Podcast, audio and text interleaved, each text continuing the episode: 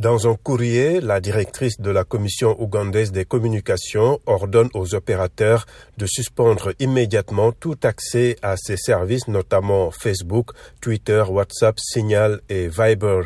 Lors d'appels téléphoniques aux dirigeants de ces fournisseurs, les autorités ont fait comprendre que cette mesure a été prise en représailles de la fermeture par Facebook de plusieurs comptes appartenant à des responsables gouvernementaux ou des soutiens du président Yoweri Museveni. Facebook avait justifié cette décision lundi en expliquant que ces comptes formaient un réseau lié au ministère ougandais de l'information dont l'objectif était d'influer sur le débat public en amont de l'élection. Depuis lundi, de nombreux utilisateurs des réseaux sociaux et des services de messagerie en ligne ont rapporté des problèmes d'accès.